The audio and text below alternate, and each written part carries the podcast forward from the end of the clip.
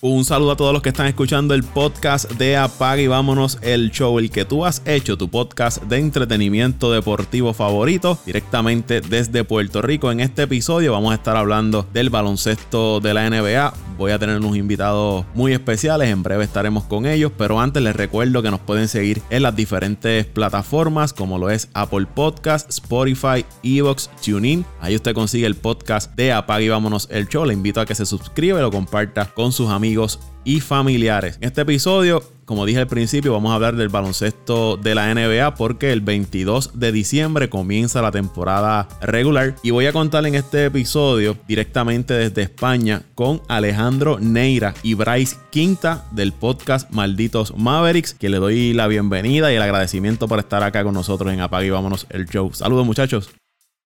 Muchas gracias por, traernos, Paco. Estamos encantados de venir a tu podcast. Muchas gracias por invitarnos y hablemos un poco de los Mavericks, que es lo nuestro. Uh, tengo una duda, una, pequeña duda. ¿Por qué el nombre de malditos Mavericks? Acá maldito es como... es negativo. Sí, aquí también. La verdad fue bastante random, ¿eh? yo creo que fue un poco... Sonaba medio bien y dijimos, va, para adelante. Eh, se nos dan muy mal los nombres. Eh, llevamos mucho tiempo intentando conseguir nombres chulos para las cosas que hacemos y nunca, nunca conseguimos nada. Se nos da muy mal. Entonces, bueno, fue así un poco random. Y ya se quedó. Lo, decidimos un poco así, abuela pluma, y dijimos, bueno, pues se queda esto y, ya está. No, pero es un buen nombre y, llama la atención, es, curioso y, por lo menos crea la duda. Yo, decía, la primera vez que, me encontré con el podcast de ustedes, bajo una recomendación que me llegó, me parece que fue en Apple Podcast, yo decía, malditos Mavericks, o será un podcast que eh, habla negativamente de la franquicia de los Mavericks. Estaría bien, ¿eh? estaría bien empezar a hacer podcast, pero al revés, ¿no? De, este Mark fatal. Maldito Dwight Powell podría llamarse nuestro podcast, que de él sí que eh, lo digo ¿Y cuánto tiempo llevan ustedes con el podcast? Uf, pues dos añitos, a lo mejor ya, ¿no? Eh, es que al principio hablábamos de otros equipos durante una pequeña etapa y después ya dijimos, bueno, vamos a hablar solo de los Mavericks porque no nos daba tiempo a, a seguir tanto de cerca a todos los equipos, entonces cambiamos a los Mavs y llevamos pues desde que empezó la temporada, no sé, ya, un año y medio llevaremos. Como fue un poco raro la temporada pasada, me pierdo. Sí, sí, yo creo que dos años y más de 60 capítulos en general, yo creo. Eh, un montón, un montón. ¿Y ustedes han sido fanáticos del equipo de Dallas o tomaron ese equipo random eh, al azar? ¿O es que porque realmente ustedes sí son fanáticos del equipo de Dallas? Eh, un poco casos distintos. Yo, yo le tenía un poco más de cariño a los Mavericks desde, desde el anillo, sobre todo. Antes de eso no lo seguía mucho, pero desde el anillo, desde esa etapa, sobre todo porque era muy hater de LeBron y, y siempre iba en contra de él. Entonces los Mavericks le consiguieron ganar, me encantó el equipo, me gustaba mucho. Desde entonces los sigo un poco más. Tampoco fue buena, buena etapa para seguirlos hasta ahora, entonces los tenía así como un poco equipo que me caía bien, pero que no ganaba muchos partidos. Y, y ahora pues ya dan otro espectáculo, es otra cosa. Sí, yo en mi caso bueno, siempre le tenía mucho cariño a Dallas. Eh, no era el equipo que más seguía, pero le tenía mucho aprecio. Y sí que es cierto, desde hace un par de años fue un poco más quizás de los equipos que más seguí. Y, bueno, ahora con Lucas también, pues estamos en un momento maravilloso y hay que disfrutarlo. Entonces, pues bueno, eh, de ahí salió un poco. ¿La gente los puede buscar ustedes? ¿En, qué plataformas están disponibles? Estamos en Spotify, en iVoox, en, Apple Podcast también, en el canal de Planeta NBA, que es la network eh, en la cual subimos nuestro podcast. Ahí también hay del resto de equipos también. De, casi todos los equipos hay un podcast para cada uno. Y ahí en Planeta NBA nos podéis encontrar. Y en YouTube también tenemos canal. En YouTube sí que tenemos canal propio. Malditos Mavericks. O sea que, en Planeta NBA es como una sombrilla donde ustedes están colocados en, esa, en la parte de abajo. Sí, la verdad es que mm. tuvimos mucha suerte con, con, eso porque Tony, que es el que lleva Planeta NBA, eh, nos dio una oportunidad buenísima. Nosotros eh, subíamos el podcast un poco por porque nos gusta. O sea, nosotros eh, casi no nos escuchaba nadie y estábamos encantados igualmente. Nos lo pasábamos muy bien grabando, hablábamos de lo nuestro y encantados y de repente nos contactó Tony, que, bueno, Planeta NBA, la verdad es que en España tiene una acogida muy grande y, bueno, estamos encantados. Sí. Y, y nos metió un poco debajo de su paraguas y bueno, encantados con él, obviamente, le estamos muy agradecidos. Qué bien. Eh, hablaron del anillo que ganó los Mavericks, el último campeonato que fue frente a, LeBron James y el Heat de Miami. Ahí hubo un puertorriqueño que fue JJ Barea, José Juan Barea, que en la temporada muerta eh, los Mavericks le dieron un contrato, el mínimo para un veterano. Luego se anunció de que lo estarían dejando libre. Ese contrato fue un contrato garantizado, de cierta forma, un, agradecimiento que le da la franquicia a José Juan Barea por todo lo que le dio y que fue pieza clave en ese campeonato de, de Dallas frente a, Miami. ¿Cómo ustedes ven allá la figura de, José Juan Barea? Eh, no, yo creo que en España somos muy fans de, José Juan Barea. Además, se le tiene cariño y, concho, ya, no, es, que sea español, pero es hispanohablante y, y, lo seguimos. Yo creo que casi todos los españoles conocen a Barea, vamos. Más hay mucha risa con, con lo de José Juan y tal en, la televisión cuando hace los partidos. Yo creo que cae muy bien. Y además es, pequeñín, es, simpático y, y como dices, en 2011 fue una pieza clave. Eh, nosotros hace poco hacíamos un top de, de jugadores de los Mavericks en el canal de Plata NBA eh, hacíamos un top ten y creo que estuvo en el de todos. Éramos cuatro haciendo el top ten, nosotros dos, eh, Tony y Quique García. Y yo creo que lo pusimos eh, todos entre los diez mejores jugadores de la historia de la franquicia, sobre todo por cómo aportó en esos playoffs, en, en los minutos ahí en los que hacía falta un revulsivo, Varea era increíble. Yo, vamos, recuerdo de ver esos partidos y de flipar con, con ese tío siendo tan bajito la que estaba liando. Sí, incluso defendiendo a Lebron por momentos y cosas impresionantes.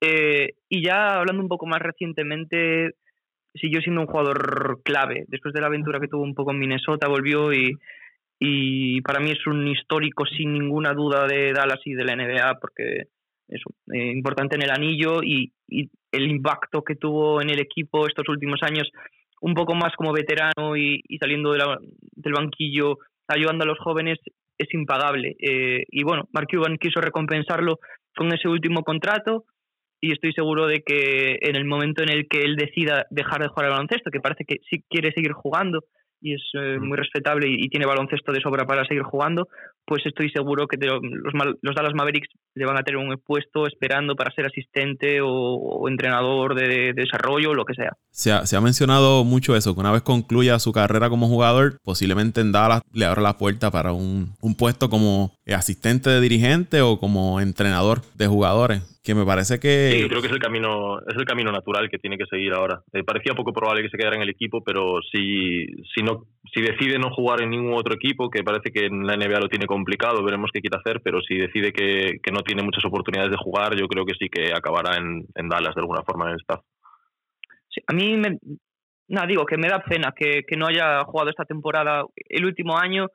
Eh, que se retirase en Dallas. Eh, por mí, debería ser un jugador al que le retiras en la camiseta. Parece que no va a pasar. Parece que le van a dar algún tipo de.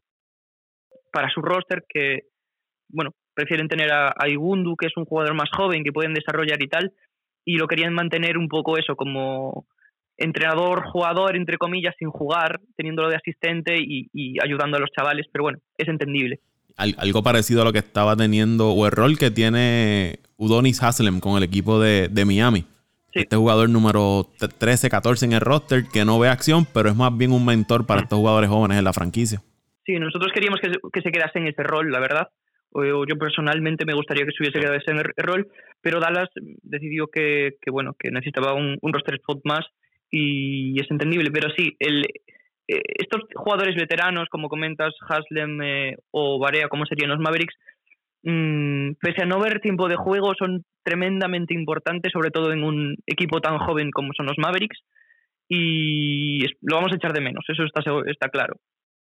Sí, sin duda. Vamos entonces a hablar de los movimientos que estuvieron haciendo los, los, Dallas Mavericks en esta temporada muerta, en la pretemporada. Fue un equipo de Dallas que se movió para adquirir unas piezas que le ayudaran a reforzar, me parece más, el área de la defensa, tener estos jugadores largos en el área de, acá le llamamos los wings, no sé cómo ustedes los reconocen allá en, España, estos jugadores brazos largos que te pueden defender más de una posición. Se movieron, salieron de Seth Curry, que es el hermano de, Stephen Curry, un gran tirador del área de, tres puntos. Adquieren a, a George Richardson, que estuvo con el equipo de Miami, y luego lo cambiaron a Filadelfia en el cambio aquel por Jimmy Butler, que me parece que es un buen jugador joven, largo, defiende la posición 2 y 3, y me parece que va a ayudar muy bien a ese equipo de, de Dallas otros movimientos que también realizaron, pero me parece que esos movimientos, además de reforzar la plantilla en ciertas áreas de debilidad, les mantuvieron eh, flexibles en el presupuesto del equipo por si en la fecha límite de cambios deciden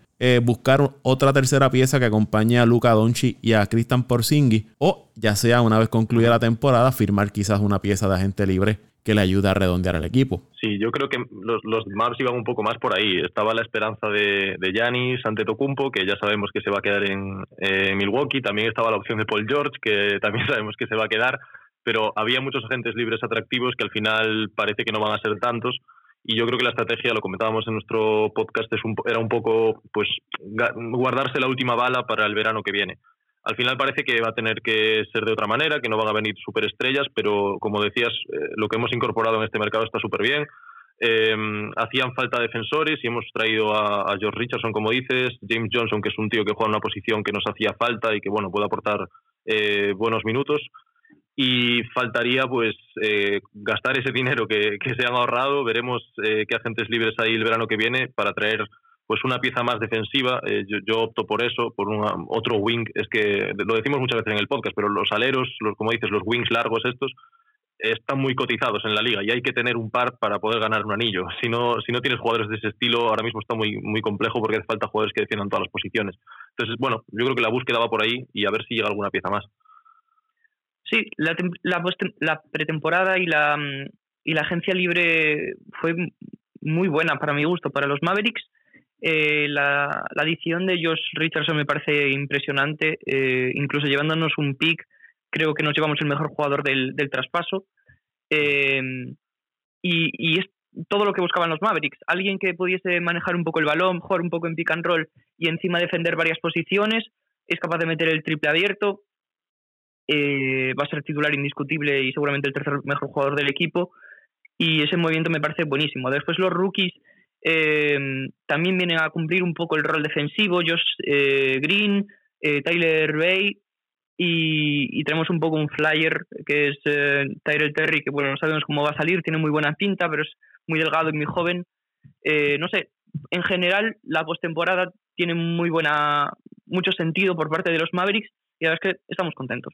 En el caso de Tyler Terry, se habla de que es muy buen tirador del área de tres puntos. Lo hizo con la Universidad de Stanford eh, el tiempo que estuvo. Y se menciona de que posiblemente sea este francotirador que quizás logre sustituir ese tiro largo que le daba este, eh, Seth Curry. En el caso de, Richardson, me parece que, ese, ese cambio, como ustedes mencionan, yo lo veo que el equipo de Dallas salió ganador porque adquieres a Richardson y adquieres también un, un jugador en el sorteo de novatos y sales de ese contrato de Corey, aunque pierdes lo que te puede dar de de tres puntos, pero defensivamente no tenía, entiendo yo, la estatura y las medidas para defender a, estos jugadores más grandes que ellos. Hablemos de los Leonard, de los Paul George eh, de la liga. Y ahí, pues con Richardson quizás te puede dar eso y sales de ese contrato que todavía le quedaban dos años y cerca de 25, 24 o 25 millones de dólares en el contrato de, de Curry. Y James Johnson, yo he seguido siempre la franquicia de, de los Bulls de Chicago. Ahora estamos, ¿verdad? En un mal momento, pero recuerdo cuando Chicago lo drafteó ese primer año tuvo buenos minutos, luego lo fueron traspasando y ya es un veterano en la liga ya. Estamos hablando que tiene cerca de 12 a 13 temporadas, pero me parece que es un buen jugador de rol, que mm. puede defender la posición 3, 4 y 5 en cualquier momento que, lo necesite. Y es un tipo de jugador es rudo que si en algún momento alguien trata de golpear a Yanis, eh, perdóname, a Yanis no, a, Luca, pues yo entiendo que él es el que va a salir a sacar la cara por el equipo de, de los Mavericks. Sí, sí, sí. sí el boxeador. Eh, lo hablábamos bastante, el tema de los guardaespaldas de Lucas, que se habló mucho ahí atrás, que, sabemos que hay gente en los Clippers, sobre todo, que le gusta soltar collejas. y, y hemos fichado pues a un par de tíos duros, un par de bad boys para ver si hay Luca... Bueno, sobre todo para que Luca no se tenga que meter él en los berenjenales, porque también sabemos que él se mete se mete de vez en cuando y le, pitan técnicas y tal. Está, yo creo que está bien que tenga alguien cubriéndole la espalda. Lo hablamos bastante. Eh, después de la off-season, después de la serie contra los Clippers, que los Mavericks necesitaban defensores exteriores, eh, tres y cuatro, y un enforcer, un, un tío como James Johnson que cuando haya algo de jaleo mm, levante los puños un poco. Y, la verdad es que, no los baje, pero que por lo menos los levante, ¿no? Que, que asuste un poco. Pero tampoco, de, todas formas, James Johnson me parece interesante porque no, no se limita a eso. No es tampoco un jugador que solo te aporte eso, porque es un tío con buen IQ. Y yo creo que en, este sistema de los Mavericks eh, va a estar cómodo. Es cierto que es veterano ya, que, no, que ya ha pasado su mejor momento, pero yo creo que se le puede aprovechar muy bien porque es un sistema que beneficia muy bien a la gente que sabe mover bien el balón, que jugar con Luca además, eh, yo creo que Luca se entiende bien con este tipo de jugadores que leen bien el juego. Es un, por ejemplo, un caso muy claro es el de Maxi Cleaver, que, que si no fuera por su IQ probablemente no estaría ahí, pero, pero es un tío que entiende muy bien el juego y eso yo creo que esos jugadores se benefician jugando tanto con Luca como con Rick Carlisle, que creo que también tiene mucho mérito. ¿Qué, ¿Qué, me pueden decir de este muchacho Wesley Iwundu? Él viene de, de, la franquicia de Orlando, otro jugador alto, estamos hablando que juega la posición de tres. Quizás también se puede rotar a, la dos, pero este muchacho también de, de largos, brazos largos y, estatura bastante alta para defender a los jugadores los wing players. ¿Qué me, me pueden hablar de, este muchacho joven, apenas 25 años, tercer año en la liga? Sí, le quitó un poco el roster spot a, JJ. Em, es una apuesta muy barata de Dallas. Son dos años por el mínimo mm, por un, un chaval, eso como dices, 25 años, con un físico privilegiado porque es un 6'6, con brazos muy largos, eh, que estuvo jugando cerca de 20 minutos, si no me equivoco, en, en, Orlando. Bueno, al final de temporada jugó bastante, no sé si llegó a tanto, pero, pero que lleva minutos en la NBA. Eh, tiene potencial como tirador, puede sacarle algo de ahí. Entonces, que tiene el molde, el molde perfecto para ser un jugador útil. Eh, Dallas coge esa, bueno, ese proyecto de jugador, intentará moldearlo entre un jugador de rotación y si no te sale bien tampoco pasa nada porque no has, no has perdido mucho dinero, son dos años por millón y poco, que en la NBA no es nada. Y me parece interesante. Quizás este año no vaya a haber mucho juego, eh, porque creo que jugadores como Josh Green, que acaba de llegar y que está por encima, y mm, James, eh, James Johnson, por supuesto, eh, Maxi, que es más bien cuatro, pero bueno, Hardaway están todos por encima pero si te sale bien es, un, es una maravilla y si te sale mal no pasa nada. Sí, decía que eso, que los Mavs de hecho han, decidido ejercer los tres picks del draft que tenían, que al principio eran dos y, y al final fueron tres y piquearon tres veces a tres jugadores novatos y un poco siguiendo esa estrategia de paciencia, de construir un equipo y, todavía eh, da tiempo a desarrollar a un jugador más para que llegue ese momento de competir, que, que, yo creo que han entendido la franquicia y que todavía no es. Yo estoy de acuerdo con, con eso, con que todavía no hace falta apurar, no hace falta sobrepagar a nadie, hace falta una tercera incorporación grande quizás el verano que viene y si puedes sacar de alguno de estos tres novatos, de Igundu o de, alguno de los jugadores jóvenes de la plantilla, pues otra pata más para la mesa, pues genial. ¿Qué, qué rol eh, entienden ustedes que va a tener eh, Tim Hardaway en el equipo? Hmm. El, el, pelón, el tirador. Yo quiero que el rol que tenga sea agarrar el balón y tirar a canasta, básicamente. No, no ha demostrado ser muy buen generador con balón el año pasado, sobre todo no tanto generándose para sí mismo, sino como generando para el resto. Creo que ahí, ahí cogea bastante Tim Hardaway y yo espero que, en la línea de lo que hizo el año pasado. Ahora necesitamos más triples aún, si cabe, por, porque no esté Curry, aunque hay que decir que George Richardson está tirando como un animal. Eh, creo que lleva 11 de 15 en triples en los amistosos. Pero bueno, Tim Hardaway a seguir tirando, veremos si sale titular, si puede salir de este hombre en alguna ocasión. Eh, necesitamos sus puntos y, y necesitamos que siga anotando los porcentajes que metió el año pasado, que son una barbaridad. Sí, básicamente estoy de acuerdo con Bryce. Eh, nos llegó un poco de rebote en el traspaso de Kristaps como un contrato un poco tóxico y lo hemos convertido en un jugador muy necesario para nosotros mm. eh, por su tiro, por su eficiencia jugando con Lucas sobre todo. Eh, cuando convierte minutos con Lucas es un, un, tío con unos porcentajes brutales. Y, y, este año es lo que le pedimos, que para él ser generoso es tirar. que cuando no tira el equipo sufre entonces necesitamos sus puntos, necesitamos sus buenos porcentajes y además es un tío que, tiene mucha capacidad para cambiar en cualquier posición en defensa porque es bastante grande y bastante fuerte.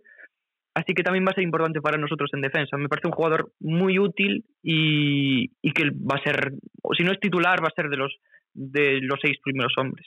Y mirándolo desde el lado administrativamente, a nivel gerencial, uno mira ese contrato, lo que le queda es un año, 18.9 millones de dólares pensando uno en un posible movimiento cerca de la fecha límite de cambio, es un contrato que se puede traspasar fácilmente porque solamente le queda un año, que es el que está el que sería esta temporada 2020-2021, luego sería gente libre. Hay muchos equipos que le gusta absorber este tipo de contratos para bajar su nómina. Sí, sí, sí, además es un perfil de jugador muy atractivo para cualquier contender. Sabemos que los tiradores de cara a final de temporada son esenciales y se puja bastante fuerte por ellos.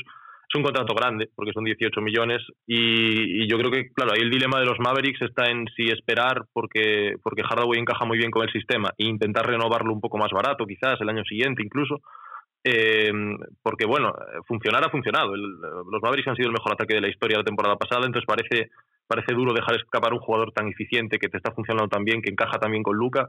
Eh, yo creo que todo dependerá de lo que pida Hardaway y de las intenciones que tenga Hardaway de renovar. Si Hardaway dice voy a probar a gente libre porque quiero, quiero aprovechar este momento para intentar enganchar otro contrato parecido, eh, no sé si los Mavs lo renovarán. Si, si decide cobrar un poco menos, yo creo que es, buena, es buen fichaje. No sé qué, opinas tú, Alex, sobre esto. Sí, yo eh, creo que los Mavericks lo han adaptado muy bien a su cultura y a su esencia como franquicia y como un poco a la familia de, de, del equipo. Es como, parece uno de los veteranos y en realidad lleva poquísimo tiempo. Y yo creo que están encantados con él. Em, si se puede renovar por cerca de los 15 millones, me gustaría. Creo que los vale y que es un jugador súper aprovechable, sobre todo con Luca. Si hay que traspasarlo porque quiere irse o porque Dallas está teniendo una mala temporada, esperemos que no. Y hay equipos llamando a la, a la puerta, pues yo me imagino equipos como Boston, por ejemplo, que tiene una trade, una trade exception muy grande, pues te mandan una ronda o lo que sea y, les puede ser muy útil en playoff. Si a Marcus Smart mejor. Sí, ¿no? Buenos gustos. Pero, pero bueno, yo me gustaría que tanto él como a George Richardson, por lo menos lo que hemos visto de él en el equipo, eh, me encantaría que se quedasen los dos. Eh, es un poco pronto para decirlo, pero, pero creo que va muy Richardson es que si llevamos tres partidos y yo creo que estamos todos deseando que lo renueven, pero bueno, hay que ser un poco precavidos, que igual ahora, bueno, pega un bajón y tal, pero la verdad las sensaciones son una pasada con, con Richardson. Y en el caso de Hardaway apenas tiene 28 años, como ustedes mencionan, parece que es un jugador que lleva muchas temporadas en la liga, pero apenas tiene 28 años, que es relativamente joven hmm. y está entrando en lo que acá le llamamos en el pic de su carrera, esa edad de los 28 años. Mm.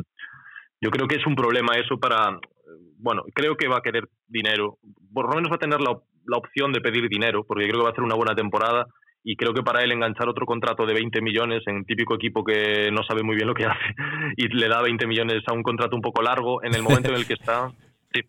Los Charlotte Claro, claro. Por ejemplo, los Charlotte, los eh, equipos, los Hornets. le da 20 millones, cuatro años, y, y, Hardaway en el momento en el que está, eh, ese contrato no se lo cree. Yo creo que el equipo que lo haga se va a arrepentir porque Hardaway ha mejorado mucho jugando al lado de Luca, pero el Hardaway de los Knicks no era exactamente esto. Que puede seguir a buen nivel, pero yo creo que el, el pick de Hardaway es al lado de un jugador como Luca, es donde, donde lo puede encontrar. Entonces, a ver, eh, si, si decidiera por, la, por el dinero, por los dólares, eh, va a haber algún equipo que pique. Yo estoy seguro que va a haber algún Hornets, algún equipo de este estilo, Knicks, eh, bueno, ya sabemos quiénes son, que pique y, que, y que le pague de más. Es bastante impresionante eh, la diferencia de porcentaje, sobre todo en triple, la diferencia de porcentaje en triple de Hardaway jugando con Luca versus jugando sin Luca. O sea, con Luca estuvo en el 40% y en los momentos en los que estaba sin Luca estuvo alrededor del 28%, si no me equivoco, lo estuve mirando el otro día. Es muy, muy impresionante y si le ponen demasiado dinero encima de la mesa y se va un equipo mediocre, malo, mmm, se van a repetir. Es que Lo decimos todos los días, eh, jugar con Luca te da dinero. A un jugador de la NBA, estar con Luca le da dinero, porque le mejora los porcentajes, pareces mejor jugador, le metes triples solo, porque los tiras solo, entonces bueno. Quiero tocar varios puntos antes de, culminar con el equipo de Dallas. ¿Quién, ¿Quién ustedes entienden que va a ser esa figura que va a estar en la posición de centro del equipo? Mira, nosotros ¿O ustedes piensan que van a utilizar a, a, a Kristaps Porzingis y lo van a mantener en esa posición de 5? Yo creo, mi opinión, yo pienso que Kristaps Porzingis para mí luce mejor y no se expondría a tanta lesión jugando en la posición 4. Sí, eh, nosotros creemos que, que Porzingis eh, juega mejor de 5 y por lo menos individualmente el rendimiento de 5 ha sido mejor. Eh, problema, que es tu defensor de interiores principal, que quizás no es lo que necesites con Porzingis y que, eso también los pone físicamente y hasta ahora había la alternativa de Powell, que era un pivot que ofensivamente había funcionado extremadamente bien con Luca. Eh, ¿Qué pasa? Que Powell ha empezado esta temporada que, nosotros ya estamos deseando que, que sea titular, básicamente. Yo creo que cuando vuelva por Singis lo van a intentar, dependerá del matchup. Eh, al final es lo de siempre, dependerá de lo que te encuentres delante y, adaptarán un poco el, roster a eso. Sí, A mí, personalmente, me gustaría que Kristaps estuviese suficientemente sano y suficientemente fuerte como para poder ser el 5 a tiempo completo. Sin embargo, creo que van a ser muy pacientes con él. Eh, Powell va a jugar muchos partidos titular. Eh, Cleaver va a jugar muchos minutos con él. Y, para mí Cleaver hacer una pareja perfecta con Porzingis, porque puede coger un poquito a los pivots más grandes y más, digamos, más dominantes y le da un poco de libertad en ese sentido a, a Porzingis, pero también le deja libre la pintura y le deja más espacio para jugar al pick and roll abriendo la pista, algo que Powell no puede hacer. Entonces, para mí Powell es el matchup, o sea, es el, compañero perfecto de, de Kristaps, pero bueno, eh, Powell va a jugar mucho. Perdón, sí, Cleaver, pero Powell va a jugar muchísimo. Sí, está sano, porque de momento no lo estamos viendo muy sano. a ver si... Él se lesionó, él estuvo lesionado la temporada pasada y no, no terminó la temporada con, con Dallas. Sí, en teoría ha vuelto bien, eh, se encuentra bien y, tal, pero le hemos visto un poco mal de ritmo. Eh, era un jugador que dependía mucho de su físico, de, por no decir 100% de su físico. Entonces yo creo que cualquier, cualquier pequeña lesión nos hace ver pues la, la otra realidad de Powell, que es que tiene muy pocos recursos para anotar, que defensivamente le cuesta, le cuesta tanto con jugadores demasiado rápidos como con jugadores demasiado fuertes. Es bueno para defender pivots móviles, ahí sí que puede tener una oportunidad, pero Cleaver es mejor. Eh, Cleaver es el mejor defensor de interiores que tenemos. eso puede ser una mala noticia porque nos gustaría tener uno mejor, pero Cleaver no está tampoco nada mal. Sí, que mientras se mantenga haciendo el trabajo, pues quizás el equipo dice, yo tengo este jugador aquí que me hace el trabajo con un contrato razonable, no tengo por qué salir al mercado desesperadamente a traer otro tipo de otro jugador para ponerlo por encima de, de, Maxi. Es que para nosotros Maxi es uno de los jugadores más infravalorados de la liga. Quizás es que le tenemos especial cariño porque jugó en el equipo de, de nuestra ciudad, de, de Santiago, entonces como le tenemos más cariño, pero es un tío que casi puede defender cinco posiciones, que mete triples, que es un gran compañero y que es súper inteligente jugando. Entonces, mm, por nosotros que juegue 35 minutos, es que es así. sí, sí. Yo creo que además Powell, el contrato de Powell es un poco peor, son 10 millones o 11 si no me equivoco, y yo creo que sí que cuando llegue el momento, le queda todavía tiempo me parece, pero pero sí que yo creo que ese dinero eh, se puede emplear de mejor manera que en Powell. Entonces, creo que ahora mismo está un poco sobrepagado y, seguro que por 10 millones se puede encontrar un defensor de aro un poco mejor, que se complemente mejor con Porzingis sobre todo. En el caso de, de, Powell le quedan 10 millones esta temporada, 11 la próxima y 11.8 de 2022-2023 comparado con con Maxi Cleveland que se va a ganar apenas eh, 8 millones las próximas dos temporadas y, una opción en el 2022 de 9 millones, que con todo y eso está por debajo de lo que se va a ganar eh, Power. Eh, muchachos, para hablar de Luca Donchi, en estos días han salido un sinnúmero de encuestas acá en, Puerto, en Estados Unidos, que las recibimos acá en Puerto Rico. Y la mayoría pone a Luca Donchi como el próximo MVP de la temporada 2020-2021. ¿Ustedes lo ven así? ¿Ustedes ven a, Luca, bueno, fue, fue candidato esta temporada ya eh, que pasó, eh, pero ustedes piensan que Luca ya va a dar ese paso a ser jugador más valioso. Incluso ya hablan que está ley de, nada para ser la nueva cara del baloncesto de la NBA. Eh, la verdad es que con, Luca hay que, hay que ser muy precavido con, las, con lo que esperamos de él porque siempre rebasa y supera, supera perdón, nuestras expectativas y nos adelanta por la derecha cuando llegó a la NBA pensábamos que lo iba a hacer bien, pero no tan bien. Fue seguramente uno de los mejores rookies de la historia. Su segunda temporada le valió ser cuarto en el MVP. Y yo este año espero de él que sea tan bueno como la, semana, como la temporada pasada y ya me parecería maravilloso. Ya es uno de los mejores jugadores de la liga. No sé qué más le podemos pedir.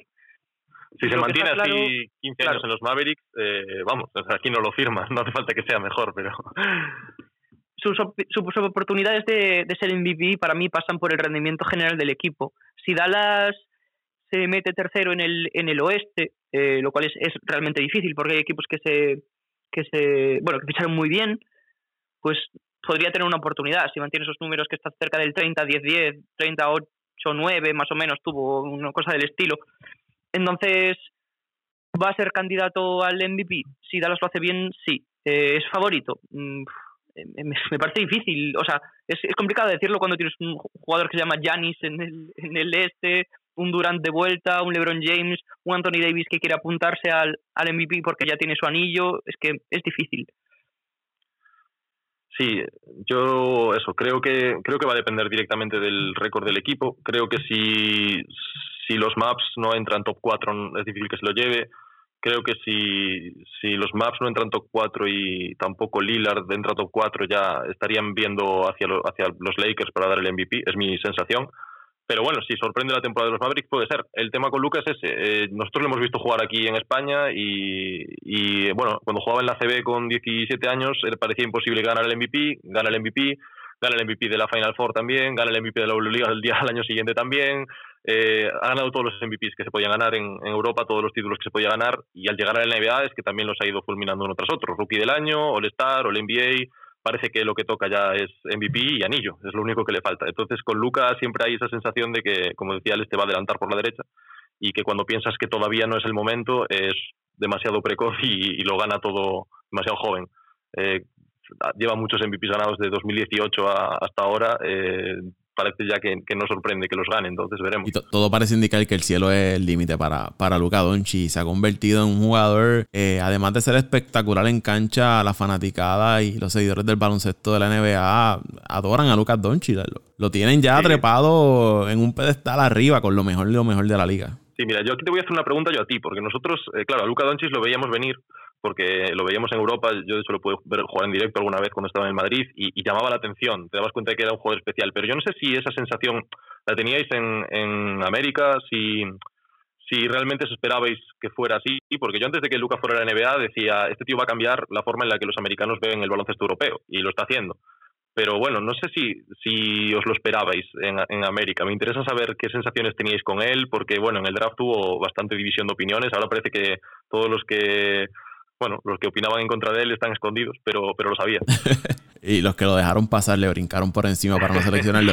en mi caso, en mi caso, yo le voy a decir sinceramente cuando vine a identificarlo fue cuando, no sé si ustedes recuerdan, en su año de novato que hubo esa eh, pequeña no batalla de quién era mejor, si era Trey Young o, era Luca Doncic, que todos los días, por lo menos acá nos daban highlights de Trey Young y Lucas Doncic, lo que hacía uno, lo que hacía el otro. Y ahí fue que a, mí pues, no, no, le seguía mucho los pasos, sinceramente. Y no voy a decir ahora sí que soy seguidor desde, desde el inicio, pero eh, mi experiencia es esa. Y cuando comencé a verlo en, esos momentos que lo proyectaban a él y a Trey Young, ahí fue que fui, me fue captando la atención su juego y desde ahí comencé a, a seguirlo. Y ya el año pasado yo dije, lo de este chamaco es es real. No, es, no fue una primera temporada de que nadie lo conocía en la liga y quizás por eso podía hacer lo, que hizo como novato. Cuando yo lo vi el año pasado y especialmente en esa serie eh, playoff frente a, a los Clippers, prácticamente él solo en el equipo de, Dallas como eh, figura principal, yo dije, este muchacho es especial. Hay que, hay que ponerle el ojo porque este muchacho va a ser especial y, y quizás vaya a cambiar, como ustedes dicen, la forma de jugar baloncesto en la NBA. Es eh, bastante impresionante porque nosotros lo, lo, pensamos muy, muchas veces y, y, lo tenemos en cuenta. O sea, es como un jugador a lo que se le han alineado las estrellas para que todo le salga perfecto. O sea, y este, este tipo de, jugador, o de, ya no de jugador, de persona, eh, que todo lo que ha hecho ha conseguido lo máximo y todo se le ha alineado para que le vaya bien. Es decir, que hubiese acabado en Dallas fue bastante bastante, era bastante difícil. Eh. Parecía que hubo momentos en los que estaba de uno. ¿Qué habría pasado de Lucas si acaba en Sacramento o si acaba en Atlanta o, en New York? No se sabe. Estarían en playoff, seguramente. Estarían en playoff, pero, o sea, no sé, es una sucesión de, de casualidades que lo han llevado a, a estar cuarto en el MVP. O sea, juntarse con Porzingis, eh, ir al equipo de Dirk, que también era europeo y, que Mark Cuban eh, además lo ha cogido como si fuera su hijo. Luego eso lo juntó con Porzingis, con el que también tenía buena química, eh, que además habían coincidido en Europa, en, la CB. Y bueno, no sé si llegaron a coincidir por años, pero pero bueno, venían del mismo baloncesto y bueno, eh, no sé, sí que sí que parece que todo le sale bien a Luca. Yo. Aquí nos lo veíamos venir y nos daba miedo porque teníais que verlo con, con 17 eh, ganando MVPs de pues, Copa del Rey, Liga Regular de ACB y que parecía imposible. La gente decía, bueno, es muy joven, la gente está muy hype con este tío, pero marcaban las diferencias en los partidos. Y, y otro factor, como ustedes mencionan, su juventud. Cuando tú vas a un baloncesto de la NBA, que ahí estás ya batallando con hombres, por decirlo así, jugadores bien maduros y tú de joven entrar a la liga y tener el impacto que tiene es impresionante. Y luego cuando le hablaba, cuando comenzó la comparación con Trey Young para el novato del año, ahí me daba con buscar quién es Luca Donchi, de dónde viene y cuando yo veo el resumen de lo que tuvo en, España, y yo dije, wow, pero si este muchacho es un fenómeno lo que tenemos aquí, lo que estamos viendo. Sí, sí. Por aquí va con la tula afuera, Luca Donchi. Por o sea, es que por eso decimos también que quizás va a cambiar un poco la percepción de, del baloncesto americano de lo que hay en Europa, porque el, el college americano es un es muy diferente a, cómo se forman los jugadores en, en, Europa. Aquí si despuntas con 15 años, te pones a jugar contra hombres hechos y derechos y que si pueden te van a pisar la cabeza. O sea, Tal cual, Ricky Rubio aquí debutó con 14 años, entonces no tienes mm, esa fase de hago high school, luego me voy a college y tengo unos entrenadores que no sé qué, tal. Aquí es, te lanzan a la guerra el primer día. y, por trabajar como un profesional también, que, Luca llega como un rookie, pero es un rookie que lleva, lleva jugando contra profesionales cinco años o cuatro cuando llega a la NBA, entonces...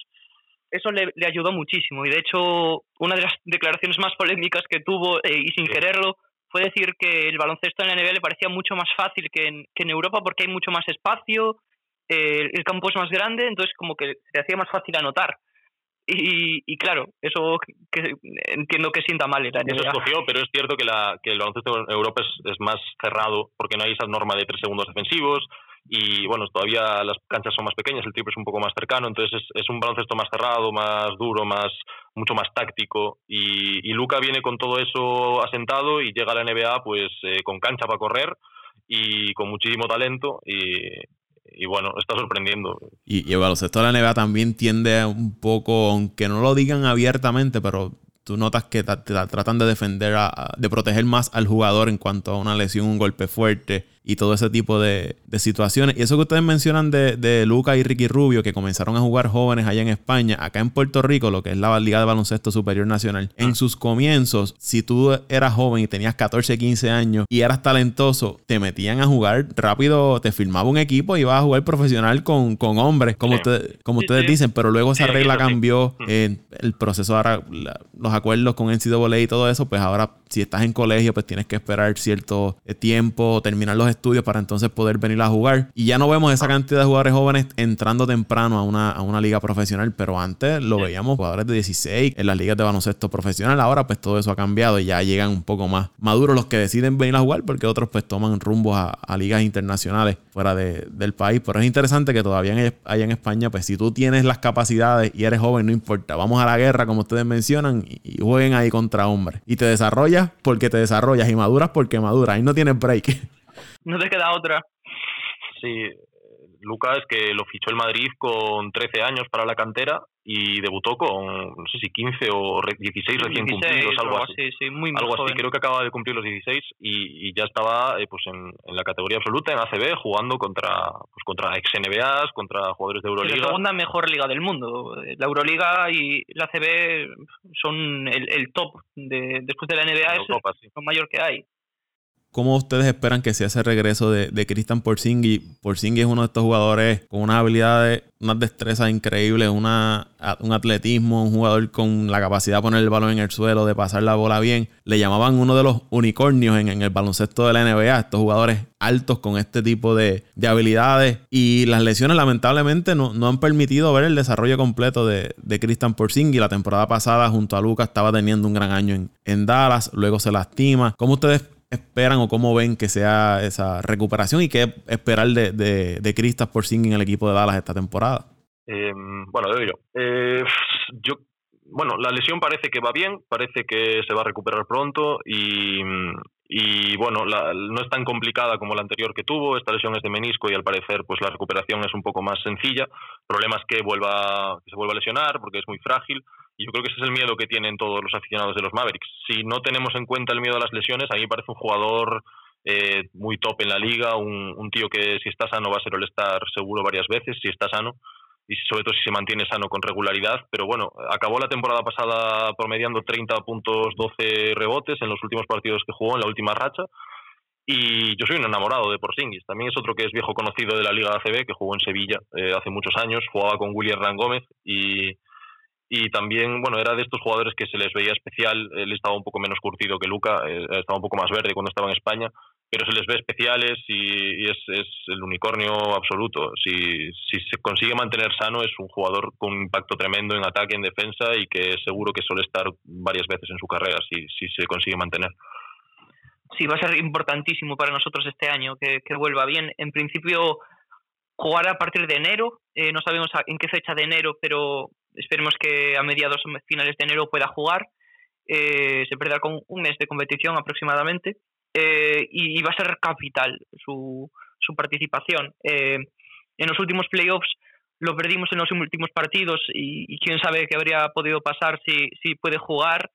Mm, muy mala suerte porque las dos lesiones que tuvo, la primera fue tras un, un, choque y una caída que, que, bueno es, es un, una lesión de contacto que no es fortuito, no es problema de tu propio cuerpo, sino que es mala suerte y la segunda también fue un choque con Marcus Morris, que también es una lesión de contacto y, es menos preocupante, es mala suerte, pero por lo menos sabemos que su cuerpo, los mecanismos de su cuerpo están bien y eso es, da esperanza.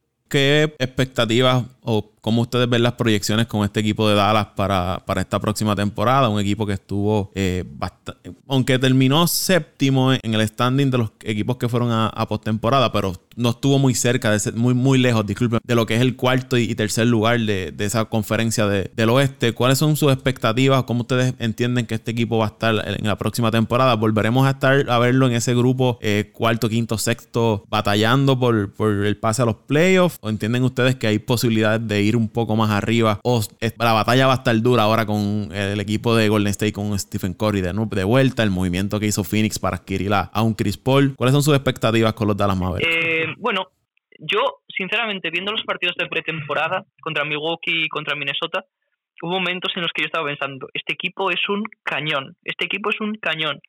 Y sin Porzingis eh, estamos, estamos jugando impresionante. Obviamente es pretemporada, pero vi cosas que me gustaron muchísimo, sobre todo en defensa. Eh, parece que estamos dando un paso adelante y va a ser importantísimo.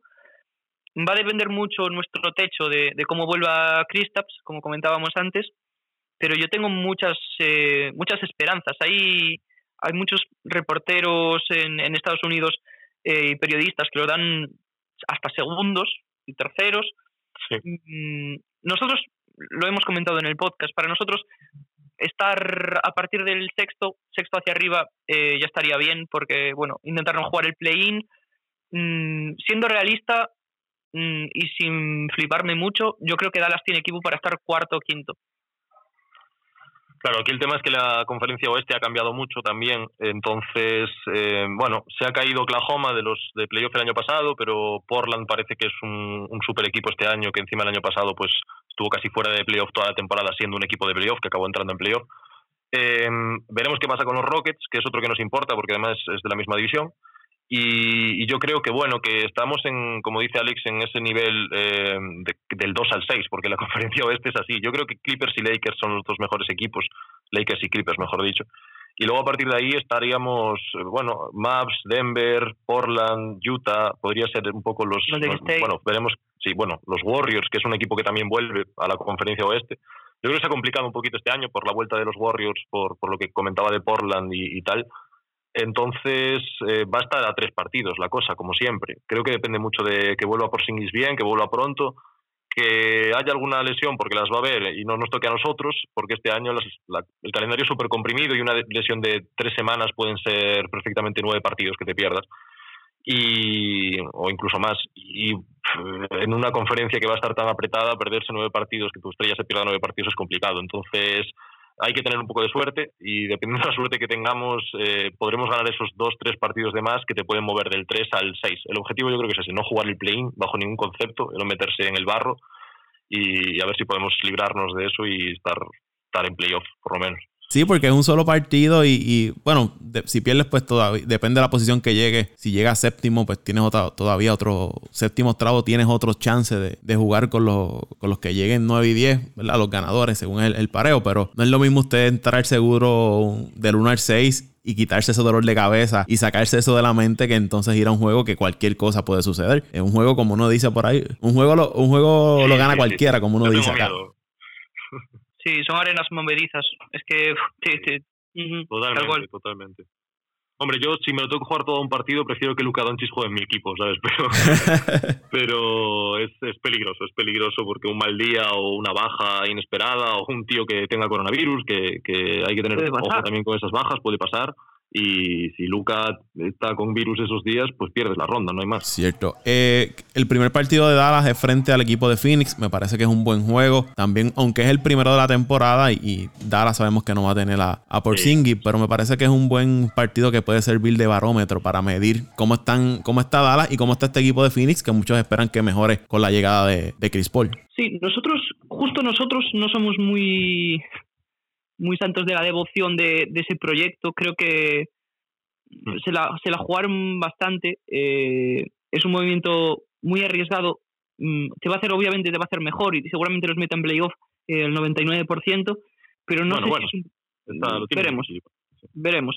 Eh, digamos que es un, un proyecto quizás interesante para ellos, para intentar desarrollar un poquito más a los jóvenes que tienen, pero no es un proyecto ganador de anillo, porque Chris Paul le quedan un par de años de, buen baloncesto quizás. Y, pero obviamente este año van a ser muy competitivos. Eh, comprometen mucho dinero, pero obviamente su veteranía les va a aportar muchísimo de aquí hacia adelante y a mejorar su cultura ganadora que, lo necesitan realmente. Sí, yo, eh, como dice Alex, no somos muy fans, yo creo que han tenido prisa. Los Suns eh, han dejado de ir a Kelly Oubre, que era un jugador que nos encantaba y que de hecho lo queríamos en los Mavericks y, han traído a Chris Paul para intentar forzar ahí unos playoffs, pero que parece que el techo está ahí. No sé si tienen muchísimas esperanzas en que Ayton eh, dé un super paso adelante, de que Booker de repente sea pues, eh, top 10 de la liga, pero de momento es que no están en posición de ganar ni con Chris Paul. Si te digo que de hecho yo creo que ni en los Mavericks Chris Paul nos podría llegar, llevar al anillo todavía, eh, y me parece que los Mavericks tienen un proyecto similar al de Phoenix, pero ya como con jugadores de una talla un poco mayor, de, de más calidad y aún así me parecería pronto pues eh, en Fénix más. Yo creo que han apurado demasiado fichando y gastando el dinero. No sé qué estrategia tienen, no sé qué quieren conseguir, eh, no sé si quieren hacer escaparate para la agencia libre o algún tipo de estrategia así, pero yo creo que con este equipo pueden meterse en playoff, eh, yo creo que van a estar ahí peleando en el play-in, yo, yo los veo en el play-in, y, pero bueno, hasta ahí, no, no, les veo, no les veo llegando muy lejos. Va a estar igualmente bien la rivalidad y el primer partido yo le tengo ganas. Luego de ese partido, tienen dos partidos complicados con los Lakers y con los Clippers. que este comienzo de, los Mavericks en el itinerario de esos primeros tres juegos, dos por lo menos pueden ser complicados. Sí, los tres, los tres difíciles. En la conferencia oeste son, todos son difíciles, pero tenemos muchas ganas del partido contra los Clippers nosotros. Tenemos que admitirlo. Además es una muy buena hora aquí en España, que nosotros siempre tenemos problemas para, para que nos toquen partidos a buena hora y tenemos ganas, tenemos ganas de devolverles la, la moneda y, a ver qué pasa en ese partido. Y, los Lakers en Navidad pues es una bendición poder jugar ese partido. Eh, creo que deben estar todos súper contentos porque eso, en la tercera temporada de Luca, eh, jugar prime time contra LeBron James eh, en el Staples es una maravilla. Hmm. Hay ganas, sobre todo eso, de los Clippers ese partido gustaría ganarlo. Eh, está, complicado y de hecho el calendario de los Mavericks eh, parece que es todo difícil, como dice Alex, porque el oeste este año es una tragedia. Pero el de los Clippers concretamente, si pudiéramos llevárnoslo, yo creo que, que sentaría muy bien a mucha gente. Sí, esa, esa rivalidad que, se creó en la, en la, serie semifinal dejó mucho de qué hablar y, mm. En la primera serie, primera serie, los Clippers se eliminaron luego con, con Denver, pero un equipo de Dallas que sin Christian Porzingis estando atrás llevó a ese equipo de los Clippers a un, séptimo partido. Eh, fue, aunque no fue, no ganaron la serie, pero fue, habló muy bien, habló muy bien de ese equipo de, de, de Dallas y de, y de Luca y, de lo que son capaces como proyecto de futuro, porque no todo el mundo esperaba que Dallas tuviera esa ejecución frente a los Clippers sin Kristaps Porzingis, un equipo joven, un Lucas joven y se pudo ir de tú a tú con uno de los mejores equipos de la liga. Eso habla muy bien del desempeño de, del equipo de Dallas. Sí, eh, creo que la serie de Dallas dejó muy tocado a los Clippers. Después perdieron en segunda ronda. Eh, llegaron como bastante tocados mentalmente. Tuvieron que bajar mucho al barro para, para echar a, a Dallas. Después de, hecho, de eso echaron al entrenador, hubo, movimientos raros, echaron a Harrell. Eh, parece que Lou Williams también tenía, bueno, querían que se fuese para que hubiese un mejor ambiente en el vestuario y tal. O sea, una serie que fue difícil para todos. Para nosotros también por la lesión de Kristaps, pero obviamente nos demostró que con el tiempo vamos a estar entre los mejores del oeste y que Luca es una superestrella. Eh, y nos dejó el momentazo del, del triple ganador de, de, Luca, que bueno, ya va a ser historia de, de, su carrera y que nosotros, sabiendo que era una eliminatoria, la más difícil que nos podía tocar, porque casi preferíamos los Lakers, Bryce y yo, eh, pues nos dejó muy buen sabor de boca y nos dejó muy con mucho, más con ganas de más, ¿no? De, que esta temporada sea buena. Y con la sensación de que si por Porzingis estuviera sano, eh, se podía ganar.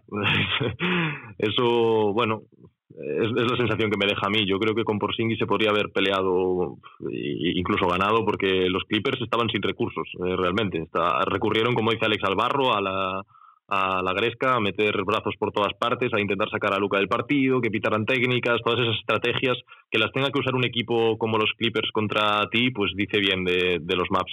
Y el caso de los Clippers, ya para terminar, eh, fue un equipo que desde el comienzo de la temporada, a pesar del, del personal que tenían, fue un equipo, y fue mi, mi percepción, y, lo comentaba mucho en el podcast, que, que, su química no era la mejor. Mucho muchos mm. jugadores con muchas personalidades distintas. Y una vez concluyó la temporada, ahora hace poco salió a resurgir las molestias en el camerino por la situación de Leonard, de los privilegios que tenía por encima de otros jugadores, la situación con Harrell, que es lo que dice, pues me voy de aquí, voy a firmar con el rival tuyo, que son los Lakers, para hacerte sentir mal y cuando juegue contra ti, este, hacerte pedazos. Eh, esas no fueron las palabras, ¿verdad? Pero es lo que se da a entender con este tipo de, de movimientos. Lo que ustedes mencionan de Lou Williams, había hablado de que posiblemente salieran de Lou Williams y de y del otro armador, eh, Bradley. No, el, armador ah, eh, que estuvo lastimado y luego regresó. Hay que ver cómo viene ese equipo de los, de los Clippers eh, en la cuestión de, de, química para esta temporada. Alejandro y Bryce, sumamente agradecidos de que estuviesen acá conversando con nosotros sobre el equipo de, de los Mavericks de Dallas. Sé que podemos estar hablando varias horas, pero por cuestión de tiempo, ¿verdad? no podemos hacerlo, por agrade agradecido.